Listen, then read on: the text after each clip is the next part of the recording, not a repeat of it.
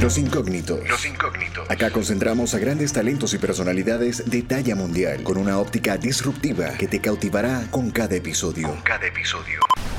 En este podcast escapamos de lo tradicional con relatos y perspectivas muy poco escuchadas por parte de nuestros invitados. Nacido en Barquisimeto, Venezuela. Curioso, creativo y arriesgado por vocación dispuesto a brindar soluciones y aportar ideas ingeniosas, son algunas de las cualidades que acompañan a este profesional de la tecnología. Les presentamos a nuestro invitado de hoy, Sarkis Salas, ingeniero informático, en Los Incógnitos con Julio Cardoso. Bienvenidos. Muy bien, señores, de esta forma llegamos a un nuevo episodio de la temporada de Los Incógnitos. Acá con este primer capítulo de la inspiración, la fuente de inspiración y la gran cantidad de talentos y personalidades bien importantes que nos han estado acompañando durante toda esta trayectoria de esta primera temporada. Y no podía faltar acá un gran amigo de la casa, él se llama Sarkis Salas, es un gran ingeniero del área de informática y bueno, Cualquier cosa que necesiten en, páginas web, aplicaciones, desarrollo, este es el hombre. Entonces, ¿quién mejor que él mismo para que se presente? Bienvenido, Sarki. Gracias por atender a esta invitación. Y bueno, Hola, Julio. Bienvenido a Los Incógnitos. ¿Cómo estás? ¿Cómo estás, Julio? Todo bien. Gracias por la invitación. Bueno, tú sabes que, bueno, eres parte de la casa, eres una pieza bien importante de todos los proyectos en los que siempre estamos inventando, creando algo. Y bueno, tú también tienes esa, esa fuente de inspiración, esa parte creativa bien a flor de piel, reinventándote constantemente y bueno, atendiendo las necesidades de un gran público que principalmente ya está entendiendo de que la, la tendencia es hacia el área digital, ¿no? Y así inicia un nuevo episodio de Los Incógnitos. Los Incógnitos. Héroes anónimos que escapan de lo tradicional. Sí, exacto, tal cual. Qué bueno. Sí, no, bueno, buenísimo y gracias por la invitación y bueno, vamos a hablar un poquito de, cómo está todo, cómo está la tecnología, cómo vamos. Claro que sí, bueno, nos gustaría conocer un poco de, un poquito de tu breve trayectoria profesional. Bueno, no, no, es tan breve, lo que vamos a hacer breve es como el compacto de ese resumen, pero es bastante amplia en función a toda esa experiencia que siempre nos compartes día a día. Sí, bueno, mira, eh, yo soy ingeniero en informática. Ok. Eh, soy egresado de la UCLA, eh, una universidad que queda en Barquisimeto. Bien, Barquisimeto en Venezuela, Estado Lara en Venezuela. Venezuela, ajá, Estado Lara. Ok. bueno, ahí nosotros somos formados como ingenieros en sistemas, que es básicamente muy parecido a la ingeniería informática. Y bueno, más o menos el perfil con el que tú sales de la universidad es un perfil de como arquitecto de software. Tú eres como la mente que diseña o hace los, los, diagramas o estructura el cómo se van a hacer las cosas. Y luego ese cómo eh, es donde viene la parte de la programación como tal, que es la que ejecuta. Es más o menos como cuando vas a construir un edificio. Exacto, cuando vas a hacer un edificio, el, el ingeniero de informática es el que hace los planos, el que dice el cómo, el qué materiales se van a utilizar, de qué manera se va a construir. Y luego se pasa a esa fase de programación que ya es el, el, el obrero con, con, como antes se creía que era así, ya eso ha cambiado bastante, pero viene siendo algo así como para entender la diferencia entre un ingeniero de informática y ya un programador como tal, que es el que ejecuta el código. Claro, prevaleciendo que la frase eh, ingeniero viene de ingenio. O sea, constantemente te, la estás ingeniando para crear, para construir, para entonces darle forma y vida a, en este caso, objetos inanimados. Y bueno, ya a nivel de informática, a nivel web, eh, también entran como que muchos componentes y no solamente un pico, una pala o, un saco de cemento, ¿no? Sí, incluso eh, cuando tú sales de informática, eh, hay una N cantidad de ramas por las que tú te puedes ir, que bueno, todavía sucede que mucha gente cuando tú le dices, mira, yo soy informático, creen que nada más trabajas con computadoras y resulta que, por ejemplo, el ingeniero informática, mi perfil, cuando yo empecé, no veo nada de reparación de computadoras ni tenemos idea o sea, incluso habían amigos que se graduaron conmigo que no tenían ni idea cómo se reparaba su computadora. Wow. Y se estaban graduando eh, como ingenieros. Somos más. Sí, porque no es el perfil del ingeniero de informática. Exactamente. No es hardware como tal, sino solamente software, solamente crear programas. Entonces se te daña un disco duro, se te daña algo de la computadora y no, no es el perfil. O sea, en, no puedo juzgar a mis compañeros que no sabían hacerlo porque realmente no era la... Aquí el ingeniero buscaba el técnico que se especializa en eso, entonces el, pastel es bastante amplio para que todos podamos comer. Sí. Y bueno, este, después que salgo de la UCLA, em, el ingeniero o digamos el egresado tiene dos caminos. Eh, uno es el cuando entras a una empresa, que empecé, hice unas pasantías en, en una empresa muy importante en Barquisimeto. Muy bien. Y ahí viví esa experiencia de, de, trabajar en empresa, o sea, de ser un trabajador, de trabajar en un departamento. Eh, eso me permitió a mí diferenciar el, yo siempre he venido con una línea como de emprendimiento, como que quiero yo mismo formar mis cosas, hacer mis proyectos. Okay. Pero este, valió mucho la pena estar ahí porque me permitió diferenciar este, cómo es estar dentro de una empresa o cómo es trabajar fuera de una empresa, o sea, cómo ser autónomo. Eh, fue una experiencia súper buena, este, es una empresa distribuidora de medicamentos y mm, aprendí muchísimo. Ahí también me di cuenta que cuando salí de la universidad creía saber pero cuando entré a esa empresa y vi esos ingenieros que ya tenían 5 o 6 años de egresados, Bienvenido al me di mundo cuenta, real. epa. Sí. no, y, y, porque en, en, Venezuela se estila mucho que cuando tú sales de una buena universidad, eh, te, te, crees que eres, o sea, la sociedad te pone como un ingeniero de, de, de, una muy buena universidad y tú crees que sabes mucho, crees que vienes muy bien preparado. Claro. Cuando llegas ahí te das cuenta de, la realidad. Eh, eso fue una cuestión que recuerdo mucho que un día salí de la, de la, empresa y fue como que no sé nada, este, nada de esto que aprendí en la universidad me va a funcionar, me va a tocar empezar de cero. Pero bueno, así empecé y, y, y bueno, excelente. Cuando salgo de ahí, de la universidad, este, ahí tomé la decisión y dije, bueno, este, esta experiencia fue muy bonita, fue excelente estar aquí en, en, en, la empresa, pero lo mío es tener mi propia marca, tener mi propia empresa y, y voy a comenzar a, a, ofrecer software. Un emprendedor no Sí, solo me di cuenta digital. que esa es mi, mi, Exacto, me di cuenta que esa es mi naturaleza y, y bueno, empecé, empecé a, a, ofrecer yo mis servicios, mi trabajo de forma autónoma y bueno, todavía continúo con eso en este momento.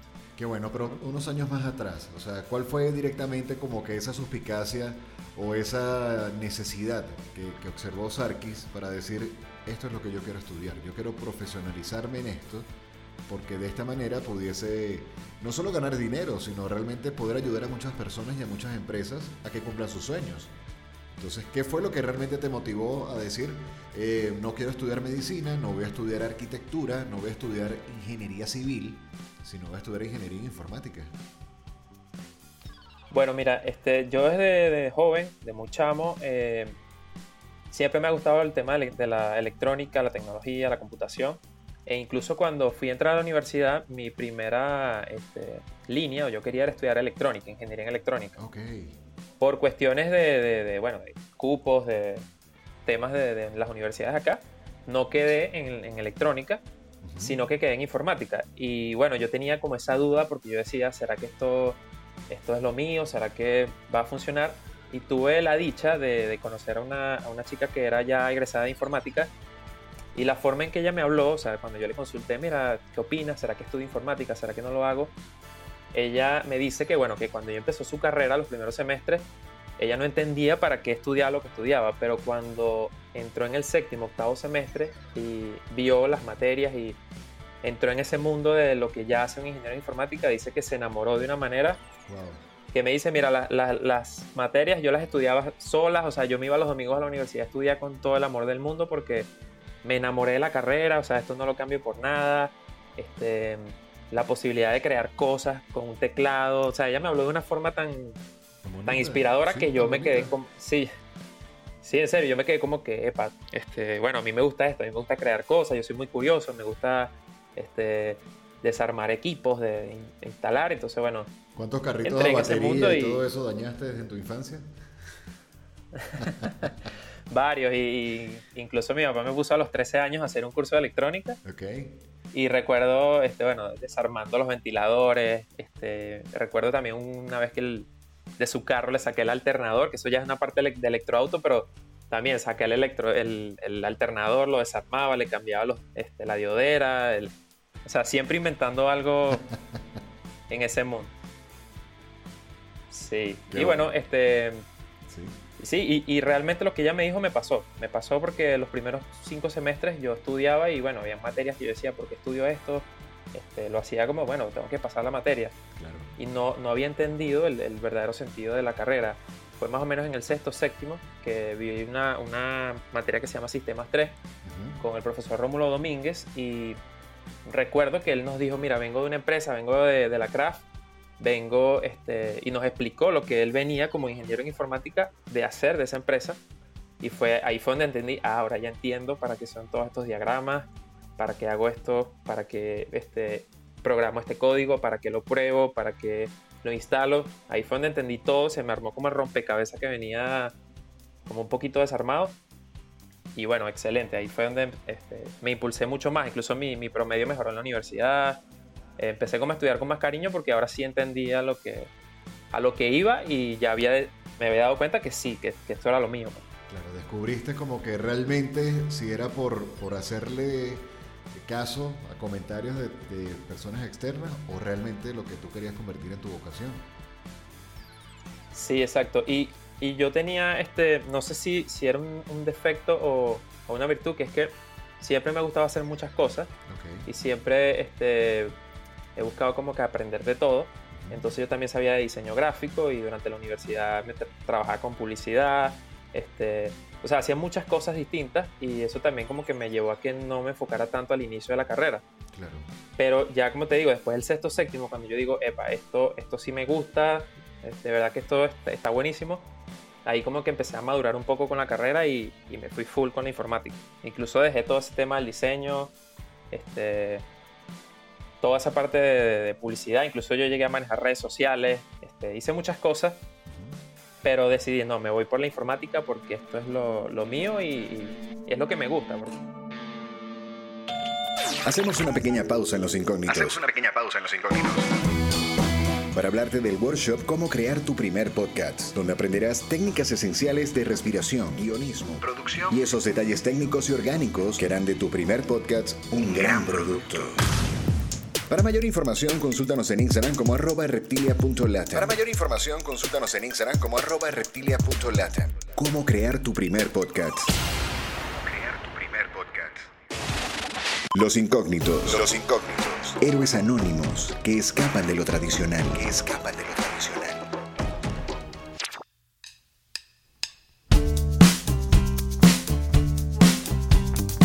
Incluso hay una frase por ahí que dicen que si tú trabajas, o sea, si eres capaz de trabajar lo que estás haciendo sin que te paguen, entonces es lo que de verdad te gusta. Y de verdad yo puedo programar este, proyectos, puedo hacer cosas eh, sin que me paguen un bolívar o un dólar.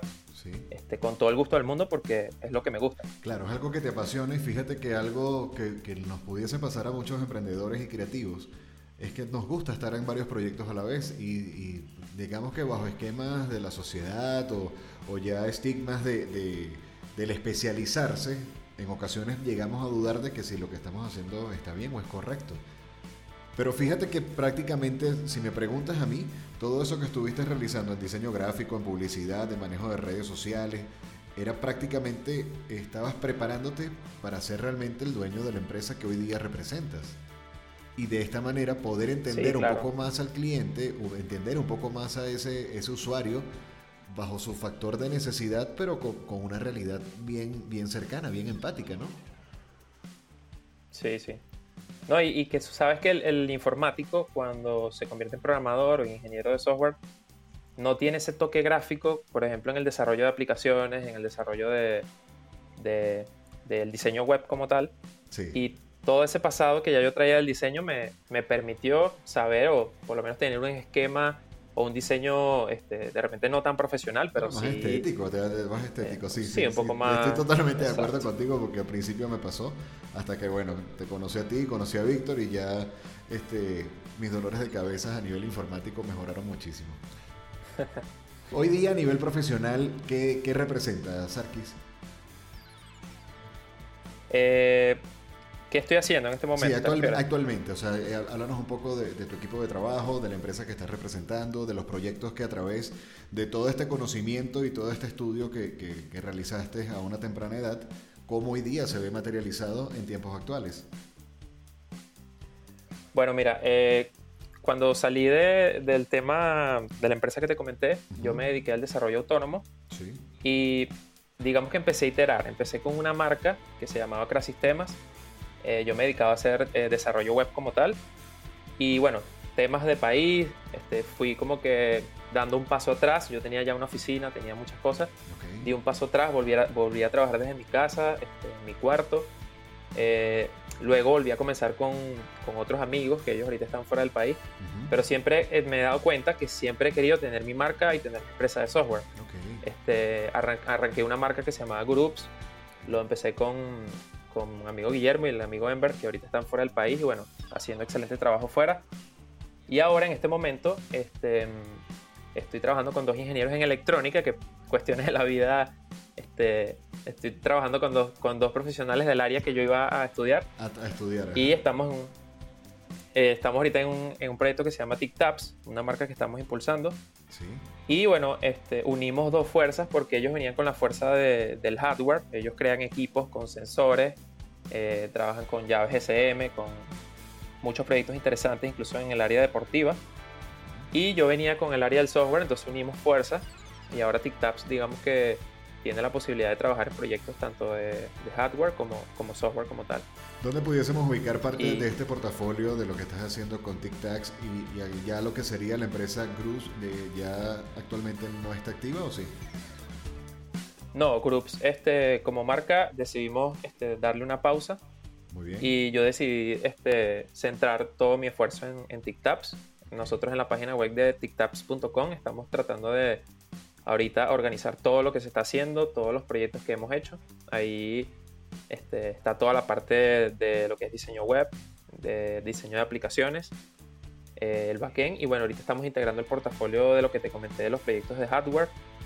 Esos proyectos estamos hablando de canchas inteligentes de, fútbol, este, canchas de LEDs que encienden y apagan para que los, campos de entrenamiento, los, los muchachos eh, cuando, trabajen y, Cuando hablamos de cancha, hablamos de espacios abiertos al aire libre en cuanto a, prácticas deportivas, ¿no? O sea, tomando en cuenta que dentro de lo que es el contenido hay, hay países donde no, no, quizás no le llamen así, pero... Ok, entonces dentro de esto... Sí, imagínate arquerías. Sí. Son arquerías este, que encienden y apagan y el jugador tiene que lanzar el balón donde el, LED enciende o apaga. Okay. Este, eso es parte de los proyectos que, ellos traían ya de su portafolio. Entonces, ¿qué pasaba? Eh, lo mismo, ellos tenían mucho hardware, pero les faltaba un software, una API que conectara eso con una aplicación móvil. Le faltaba un Sarkis. O que el entrenador. Eh, más o menos. faltaba el, que, por ejemplo, el entrenador viera desde su tablet todo el historial del jugador, de este, cuáles fueron sus resultados. Entonces, bueno, unimos fuerza y hemos hecho ese tipo de proyectos y bueno, nos hemos dado cuenta que los tres nos encanta hacer eso y, por ejemplo en el caso de Venezuela, eh, ese proyecto en específico del tema fútbol, saber que los chamos están ahorita este, entrenando y que probablemente se pudieran formar mejores jugadores con esa tecnología que nosotros hemos desarrollado, este, nos llena de, nos emociona, de verdad que nos gusta muchísimo. Claro, claro, claro. Ok, ok. Pero vamos ahora a ver un poco el lado más humano de Sarkis. ¿Cómo se pudiese definir Sarkis como, ser humano, como persona? Ya el, el, que es eh, novio, hijo, hermano, amigo, ¿cómo se pudiese definir dentro de todo lo que es este contexto un tanto este, filántropo que, que pudiese identificarte, ¿no? Sí, bueno, mira, este, yo me considero una persona muy tranquila, este, soy una persona a veces demasiado pacífica que, a veces digo que no debería hacerlo tanto.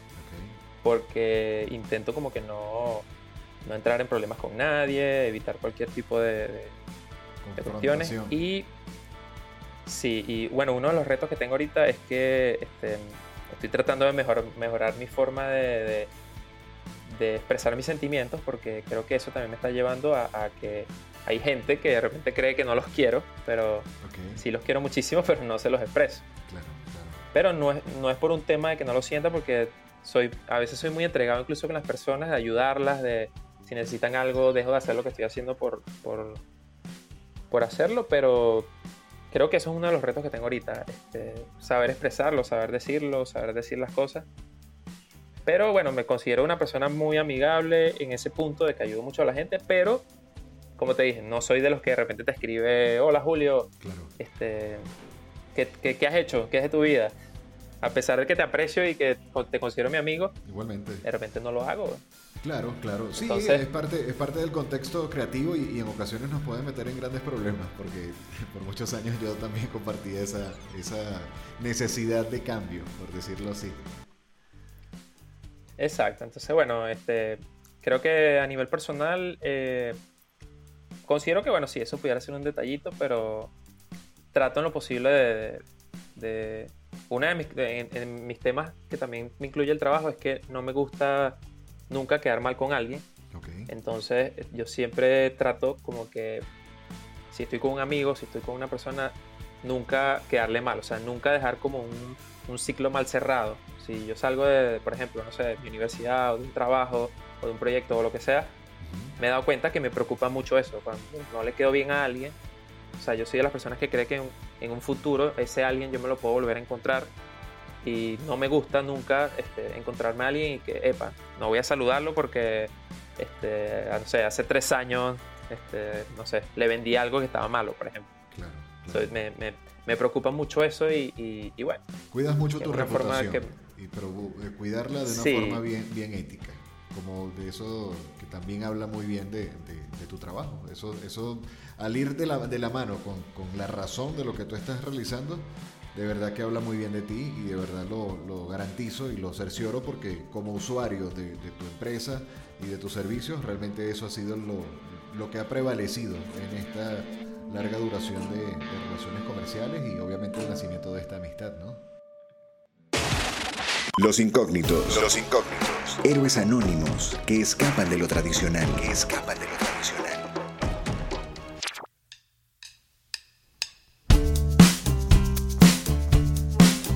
Exacto, tal cual. dentro de todo esto, ¿cuál pudiese decir Sarkis dentro de todos estos retos que te has ido encontrando, eh, situaciones un poco adversas, muy al estilo de como conocemos en Venezuela, que, si, lo podemos hacer difícil, ¿para qué hacerlo fácil?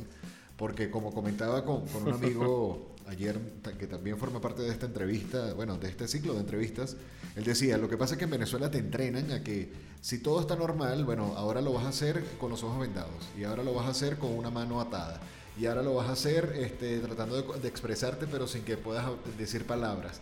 O sea, siempre hay un escenario donde te va preparando a múltiples cosas y de alguna u otra manera personalidades creativas, eh, innovadoras y todo esto como tú siempre han buscado y han encontrado una manera de cómo continuar este, subsistiendo y navegando bien en alta mar. Entonces, ¿cuáles han sido como que esos mayores retos para Sarquisalas a nivel personal, profesional, que, que pudieses comentarnos? Bueno, mira, eh, creo que mi mayor reto ahorita y que incluye tanto la área personal como profesional es mi tiempo. Cuando yo salgo como autónomo, y eso es un problema que tienen muchas personas que trabajan por su cuenta, es que tu tiempo eh, pareciera que, bueno, trabajar desde tu casa es muy fácil, te, levantas con las pijamas, así como te lo venden, pero eso no es una realidad. Entonces, uno de mis de mis problemas eh, con mi entorno ha sido ese. Primero, el enseñar a tu entorno que respete tu tiempo en el momento que tú estás en una computadora. Eh, ahora con todo el tema país, las cosas que, que, suceden en Venezuela, hace que pierdas más tiempo cuando no hay buena conectividad, cuando no hay energía eléctrica. Entonces me ha tocado como que optimizar de la forma más este, creativa, no sé, me, me, he buscado las mil y un cosas para que en el momento que me toca trabajar poder hacerlo de la forma más rápida y óptima posible para que cuando este, salga el trabajo ya pueda, por ejemplo, compartir con las, personas que me rodean. Porque eh, uno de los problemas que he tenido es ese, que me, se me acumula el trabajo, no, este, lo, lo mismo, no he, no he podido completar las tareas, entonces eso hace que realmente esté trabajando un fin de semana, que trabaje un domingo, este, que no comparta con mi familia, que no comparta con mi novia. Eso me, ha sido mi mayor reto, de verdad. Claro, no y bueno, ahorita estoy tratando de... No es un tema de procrastinación, sino ya es un tema de, situación y de adaptación al entorno, por el cual buscas hacer tu tiempo más efectivo y poder cumplir con todos tus roles. O sea, tu rol de novio, tu rol de hijo, tu rol de amigo, tu rol de profesional. Y, es una tarea bien, bien cuesta arriba, ¿no?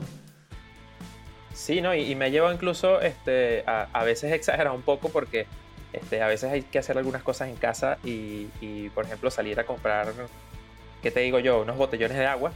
Entonces ya mi mente está como que, para allá va, ¿cuánto tiempo voy a tardar en comprar estos botellones? Yo mejor compro más botellones o mejor me compro un filtro. O sea, ando en esa Sí, ¿cómo creo una voy a crear una aplicación de delivery para servicios de agua potable, que en este momento yo lo ubicaría en el teléfono y la necesidad que tengo me llegaría hasta acá.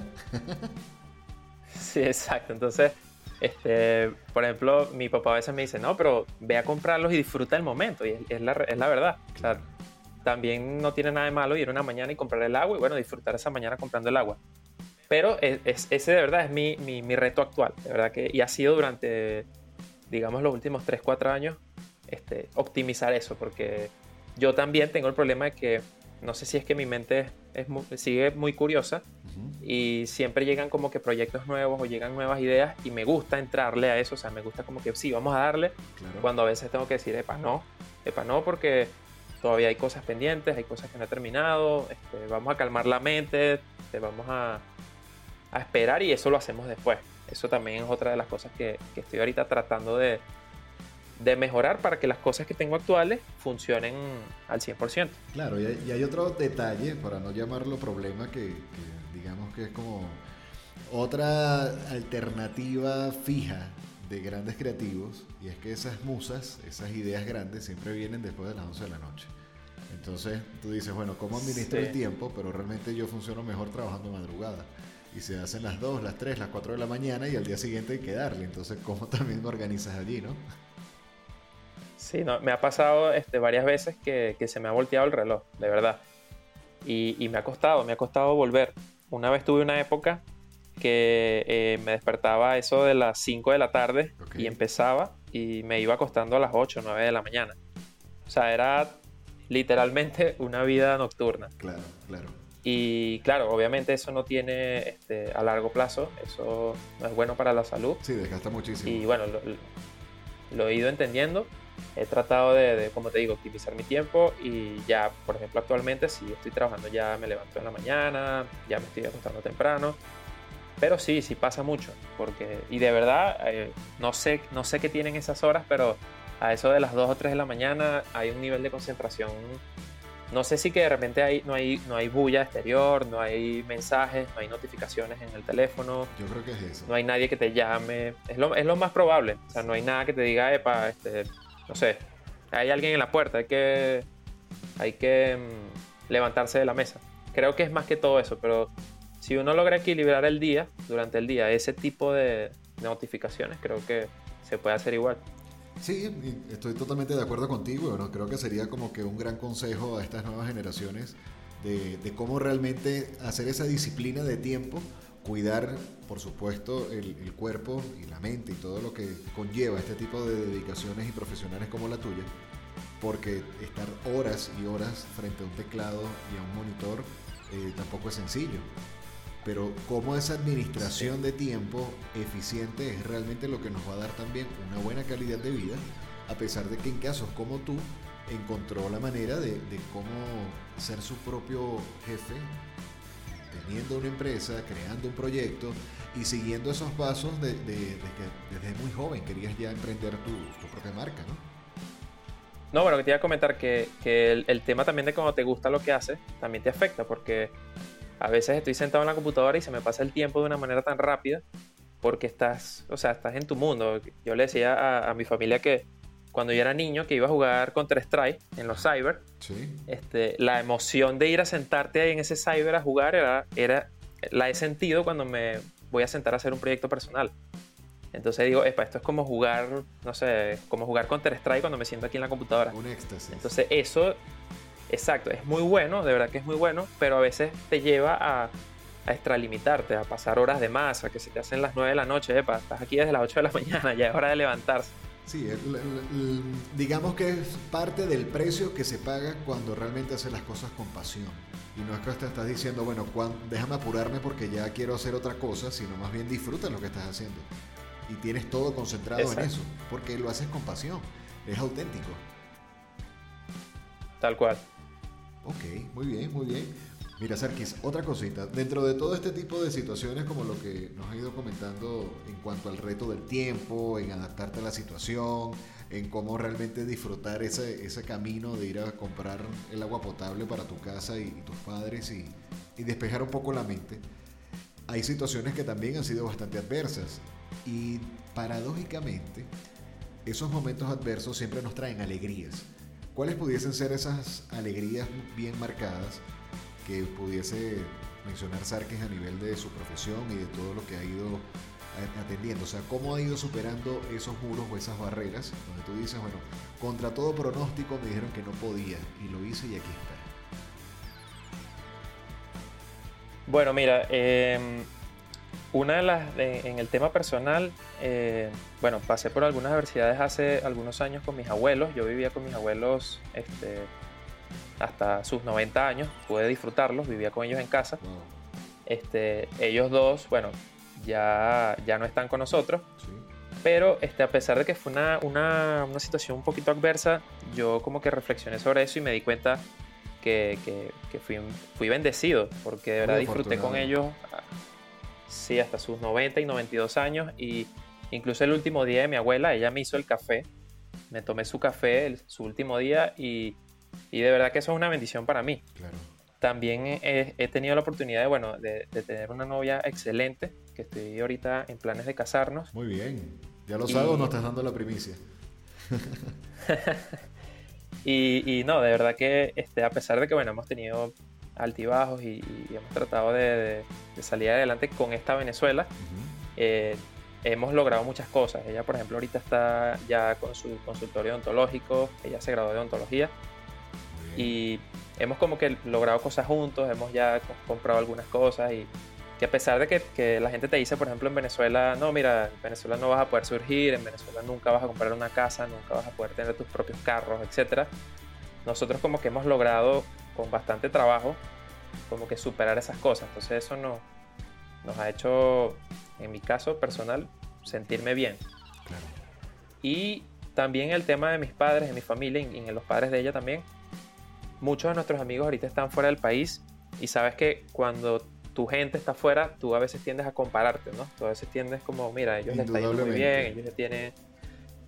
Pero yo me he dado cuenta que, bueno, a pesar de que realmente no tengo el mismo nivel de vida de, mi, de mis amigos, sobre todo los de mi promoción, que es más o menos el mismo nivel, tienen la misma experiencia. Contemporáneo, pues. Pero, exacto, que decimos, bueno, tenemos cinco años de egresados, ellos ya están en este nivel, ya ellos están dando, eh, ¿qué te digo yo? Una conferencia en un evento de Amazon y yo estoy aquí en mi cuarto con mi computadora.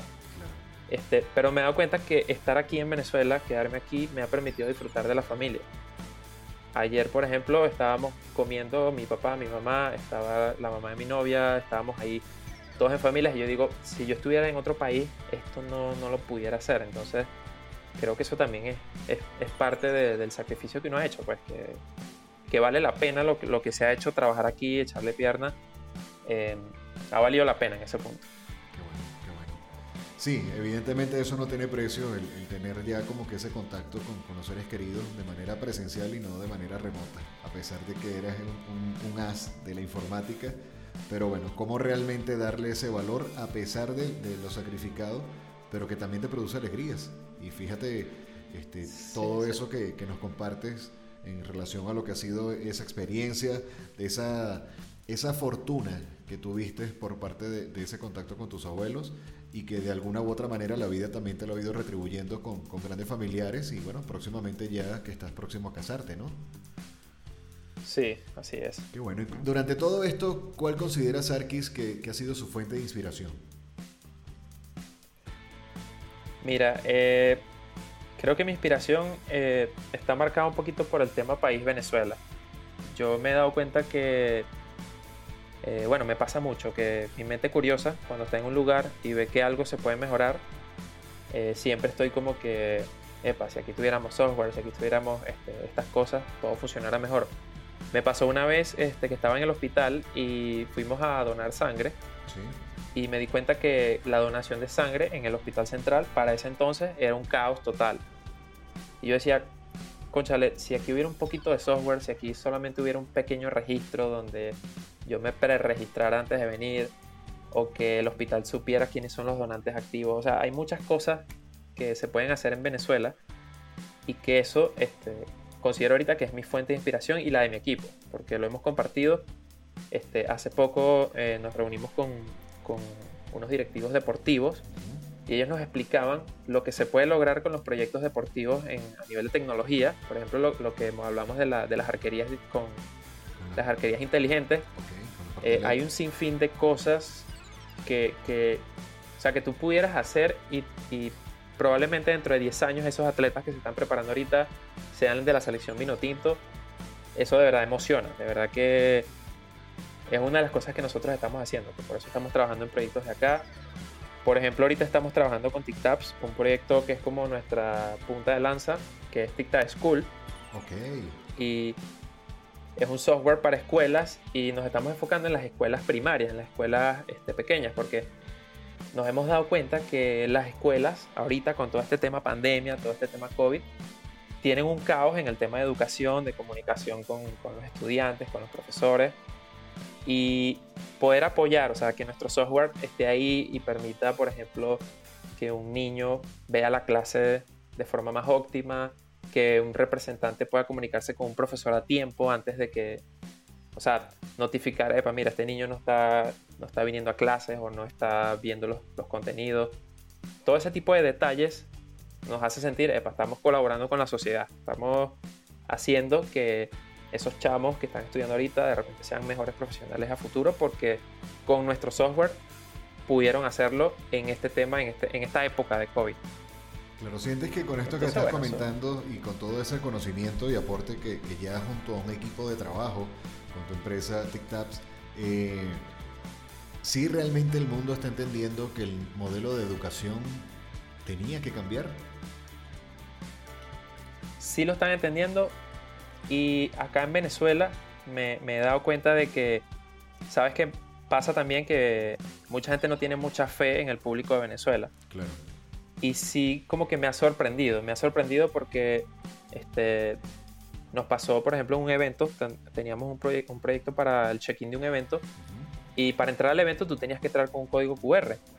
Y nosotros eh, pensando en que, bueno, no, la gente no, este, no está acostumbrada a usar un QR, la gente no está acostumbrada, la gente va a venir con su cédula.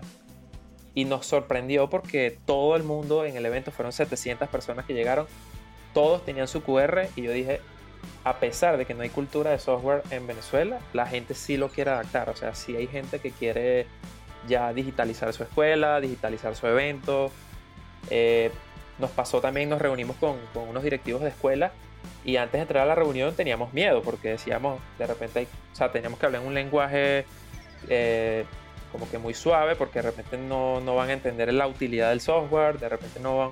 Y fue todo lo contrario, o sea, para ellos fue lo máximo, queremos el software cuanto antes, queremos que las inscripciones sean digitales, queremos que los pagos se reporten de forma digital.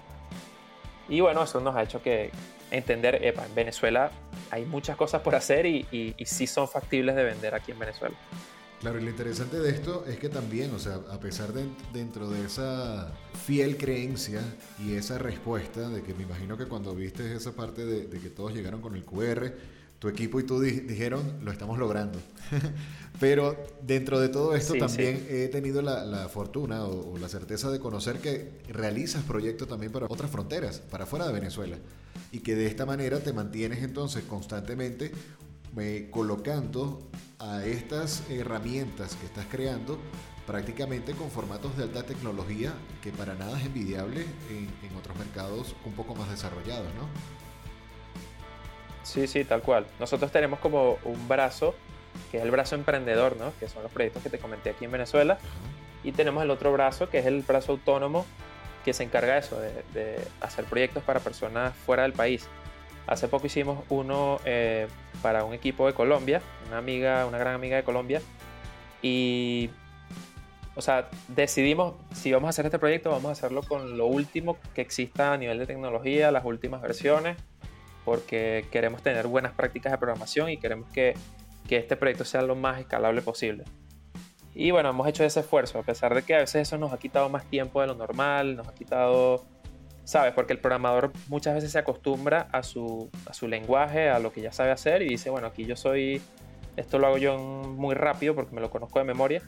Hemos decidido, no, mira, vamos a usar esto nuevo, vamos a a utilizar esta última versión que es mucho mejor, es más optimizada y bueno, en ese proceso también nos ha llevado a, aprender muchas cosas.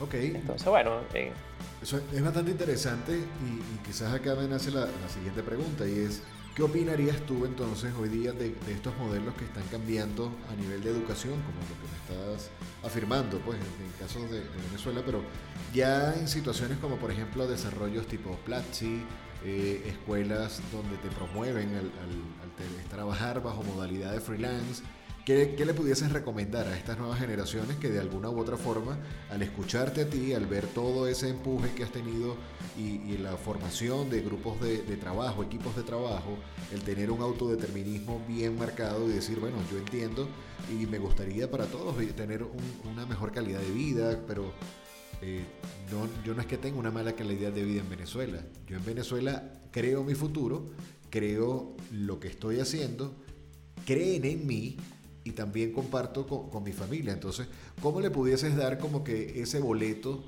a estas personas que de alguna u otra manera continúan en Venezuela o también este, otras personalidades que estén en otros países que se puedan identificar con lo que estás comentando? ¿Qué, qué, razón le darías por lo menos ante estas estructuras como Platzi, como Crijana, como Doméstica, sin, sin hacerle promoción o publicidad a, estas estructuras, pero sí ya son como que fuentes de educación un tanto mercadiables, ya, o sea, ya, ya, ya son conocidas dentro del gremio del freelance, ¿no? Sí, bueno, este, creo que uno de los valores, por ejemplo, en mi área, el área del programador y del ingeniero, eh, uno de los valores más importantes que tú deberías fomentar como profesional es el autoaprendizaje. Este, nosotros venimos acostumbrados a que nos expliquen todo, nos digan cómo se hacen las cosas. Y en este mundo digital, teniendo tantas herramientas, tantos cursos gratuitos, eh, tanto contenido, porque de verdad hay muchísimo, no hay excusa para que tú eh, aprendas o comiences a, por ejemplo, a ser un programador. Eh, yo he visto casos de, amigos jóvenes que ellos me dicen, bueno, es que yo no, no, he empezado porque no tengo para pagar una suscripción, no tengo para hacer este curso. Y yo, por ejemplo, eh, muchos de los lenguajes de programación que he aprendido los he aprendido en YouTube. Los he aprendido este, viendo la documentación de la página. Exacto, empíricamente. Y otro, otro tema que he visto también, que hay mucho, mucho impulso por este tema de, de hacer cursos en línea, que de verdad es excelente, yo lo recomiendo, pero después de hacer ese curso viene la práctica. Entonces, de nada te sirve, este, bueno, pagar la mejor certificación, pagar, por ejemplo, la suscripción de Plaxi, que yo la he tenido y de verdad es buena. Hay una infinidad de, contenidos y de cursos buenísimos. Pero después de hacer todo eso, viene lo que me pasó a mí cuando salí de la universidad, viene la realidad de la calle, viene un proyecto real. Entonces, yo recomiendo al que esté empezando, al que esté empezando con, aprender a programar o cualquier este, carrera digital, es que prepárate, estudia, pero después que logres ese estudio, comienza ya con un proyecto. Eh, toma un proyecto personal. Eh, nosotros en la comunidad de programadores siempre nos preguntan las personas, los, que están empezando, eh, ¿tienen algo para, programar? ¿Alguna? Y yo estoy seguro que, que, tú miras a tu alrededor y tú tienes un tío que necesita una página web, tienes a, en el caso si eres fotógrafo, por ejemplo, tienes una amiga o, alguien que, necesita fotos. O sea, conéctate a un proyecto, así no te paguen, así te paguen poco, pero que te permita ya tener portafolio, te permita poner en práctica lo que aprendiste en los cursos que pagaste o los que hiciste desde YouTube. Pero ahí, en ese momento, en mi caso personal, es donde yo de verdad he aprendido. En ese momento donde tienes un error y no sabes cómo resolverlo, pero bueno, tienes que así sea trasnochar o, tres días en eso, pero tienes que resolverlo porque tienes un cliente esperando que tú le entregues eso, tienes un compromiso. Claro. Sí, no, no. creo que esa es mi, mayor recomendación, que autoaprendizaje, lo fomentes, nadie tiene por qué ayudarte, incluso hay una frase muy buena que dice, es de, es de mala educación preguntar algo que esté en Google. Okay. Y, y, creo que tiene mucho sentido porque hay muchas personas que dicen, mira, pero ¿cómo hago esto? Y resulta que tienes un teléfono tienes un smartphone con conexión a internet que te lo puede decir todo. Y creo que eso hay que fomentarlo en la sociedad, que la gente este, autoaprenda y, se dé cuenta que todo está ahí, todo está ahí, solo hay que tomar un tiempo para, para dedicarse a aprenderlo. Claro, que no, no peques por ignorante, por perezoso, sino realmente de que ya agotaste los recursos y bueno, está bien preguntar, pero no porque no hayas querido investigar antes o que la facilidad sea, a lo mejor llamo a Sarki y le pregunto cómo se hace porque, no lo quiero hacer yo, yo pertenezco a una comunidad que se llama Programadores Venezuela. que está en Facebook y son más de 7.000 miembros. Y ahí pasa mucho, ahí, ahí está muy demarcado ese, ese tema porque cuando alguien llega y pregunta cómo hago tal cosa, si no demuestra que ya lo buscó antes o que ya lo investigó, la misma comunidad le dice como que mira, este, no te vamos a ayudar, no te vamos a responder nada. Ahora cuando viene alguien y dice, eh, miren, tengo este problema, ya investigué esto, ya busqué en Google esto, ya intenté solucionarlo de esta forma, pero aún no puedo, ahí te ayudan con toda la energía del mundo. Te, te responden, eh, es más, he visto gente que dice, escríbeme al privado y por ahí te, te ayudo y hacemos todo porque demostraste que ya lo intentaste, o sea, ya, ya intentaste, por ejemplo, abrir un Google y buscarlo.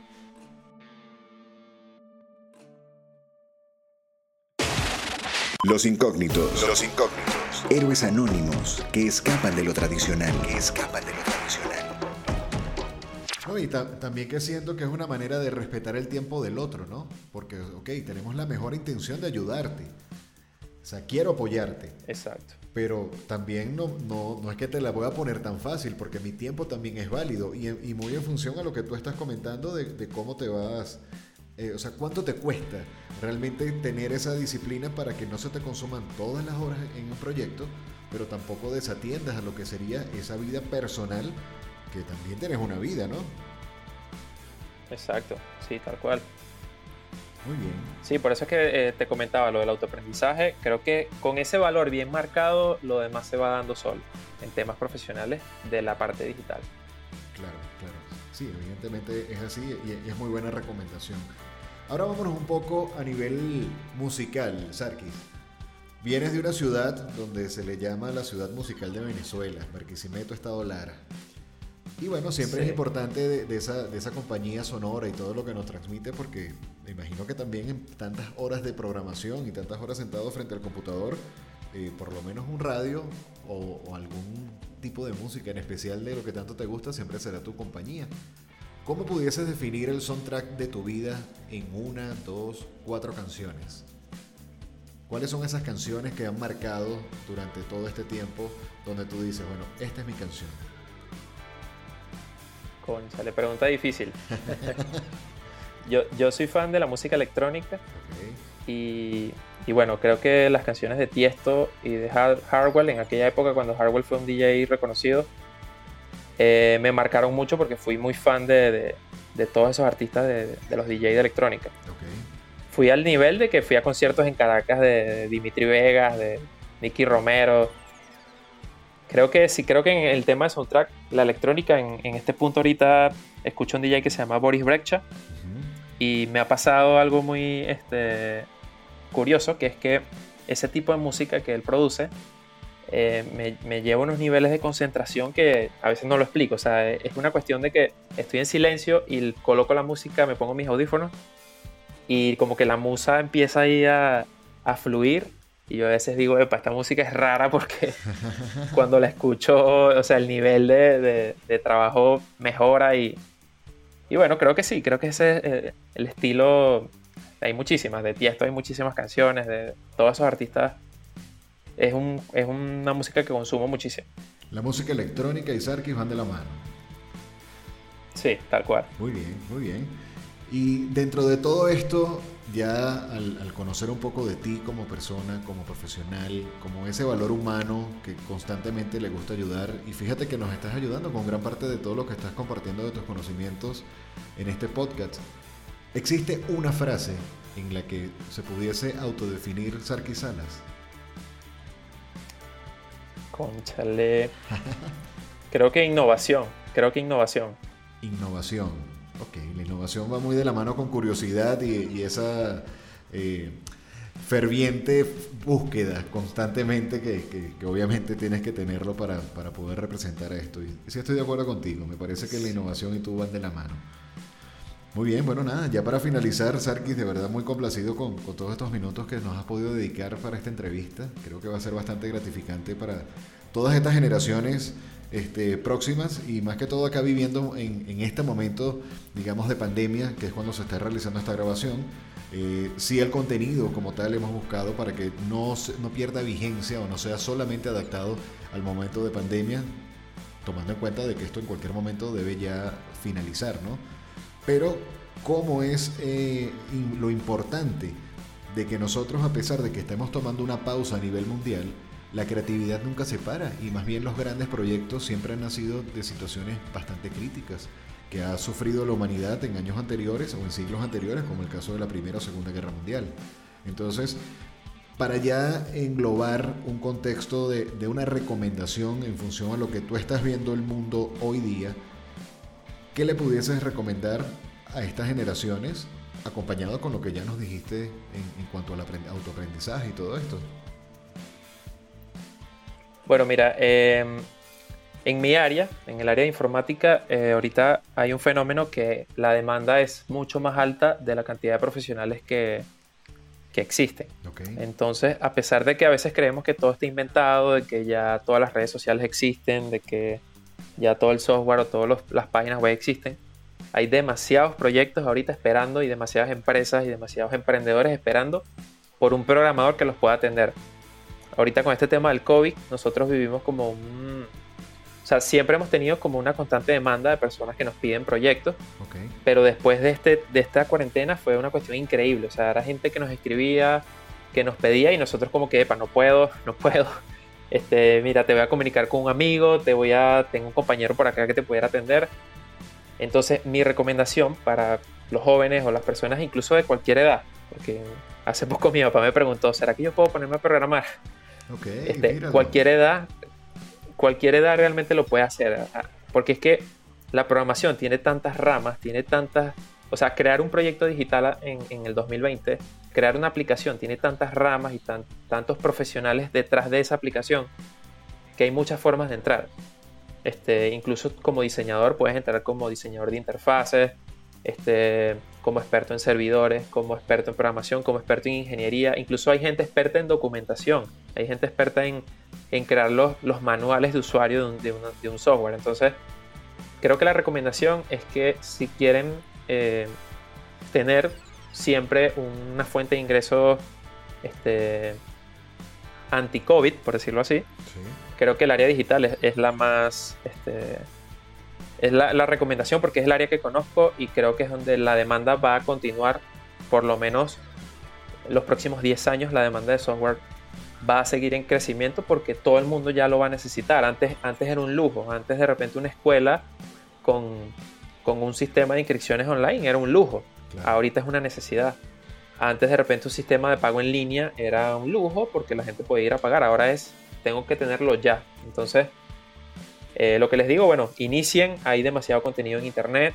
Lo que comenté ahora, el autoaprendizaje, no esperes por nadie o no esperes que, que alguien venga y te agarre de la mano y te diga, mira, ven a trabajar conmigo. Porque en la calle, tú, te aseguro que tú hablas con tu vecino y le preguntas si necesita algo de tecnología en su empresa y te va a decir que sí. Porque todo el mundo necesita algo o todo el mundo tiene... De repente hay personas que tienen hasta su página web y la quieren mejorar o tienen la página web y no quedaron al 100% o hay algo que arreglar. Entonces este, mi recomendación es esa, para todas las edades y sobre todo para los jóvenes, hay muchísima eh, oportunidad, hay muchísima oportunidad en el tema de tecnología en el 2020. Indudablemente, súper super complacido y muy de acuerdo con todo lo que estás comentando, porque sí, efectivamente es así. Y de hecho, eh, recuerdo que lo hablamos hace como tres meses, empezando todo este proceso de pandemia. Eh, en una de las llamadas que te hice, eh, te habías comentado como que qué se siente saber de que agarraste la profesión correcta y hoy día es una de las más demandadas, al, igual que la, eh, la, parte audiovisual. Y bueno, qué bueno que, que, lo sientes así, que podemos contar con profesionales como tú y que bueno, estás aportando algo bien importante para, para todos, ¿no? tanto a nivel profesional como a nivel de la humanidad. ¿Dónde pudiésemos conocer un poco de tus trabajos? ¿Dónde pudiésemos conocerte a través de esta empresa TicTaps? Eh, invítanos un poco a, seguir tus trabajos. Bueno, mira, en Instagram estamos como TicTaps, T-I-C-K, T-A-P-S. Eh, también en tictaps.com está la página web, ahí está todo nuestro portafolio. Eh, mis redes personales, utilizo Instagram más que todo, es arroba sarkis, tal cual mi nombre, Z-A-R-K-Y-S. Muy bien. Y bueno, por, ahí este, voy, estamos tratando de compartir lo que se está haciendo, los proyectos actuales. Ya vamos a empezar, hace poco publicamos uno que hicimos juntos, que hicimos contigo, Julio. Este, y bueno, estamos en eso, tratando de, mostrar todo. a veces no tenemos el tiempo. La otra vez estuve hablando de eso con el equipo de que estamos tan apretados de trabajo que no nos hemos dedicado a, compartir en Instagram todas las cosas que hemos hecho. Y yo sé que, que a muchas personas les pudiera interesar. Pero bueno, estamos por ahí. Bueno, esa parte del mercadeo también es importante, así que bueno, qué bueno que, ya lo tienen en cuenta y que van en fila para que ya en cualquier oportunidad podamos también disfrutar de, esa creatividad puesta como ya lo han venido haciendo. Y de verdad que mira, muy complacido de que hayas podido dedicarnos este, este rato, casi ya este, una hora ya prácticamente de conversación bien nutritiva en función a todo lo que es esta profesión y este bonito mundo de la informática, cómo verlo desde un lado apasionado pero bajo una esencia, en lo personal, con, tu caso, bien, bien humilde, o sea, bien humilde y bien sincera. Y de verdad creo que esos factores son, es parte de lo que es esa, esa llave para poder entrar en este tipo de, conceptos de, distribución de contenidos, como en el caso de los incógnitos a través de este podcast. Y muy complacido de que hayas podido formar parte de esta primera temporada, Sánchez. No, bueno, gracias Julio. De verdad que me sorprendió cuando me, escribiste que, iba a ser parte de, los capítulos del podcast, pero bueno, súper agradecido. Espero que, bueno, que todo lo que hablamos acá sirva eh, de ayuda para alguien que de repente esté iniciando en un mundo de tecnología. Y bueno, seguimos ahí en contacto. Claro que sí. A la orden por acá.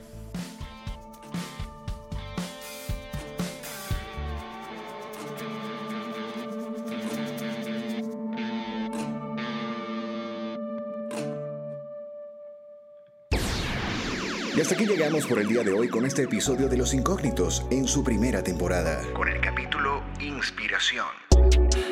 Los Incógnitos, héroes anónimos que escapan de lo tradicional. Que escapan de lo tradicional. Este contenido es producido por Lagarto FM y Reptilia Agencia Creativa para el mundo entero. Los esperamos en la próxima edición.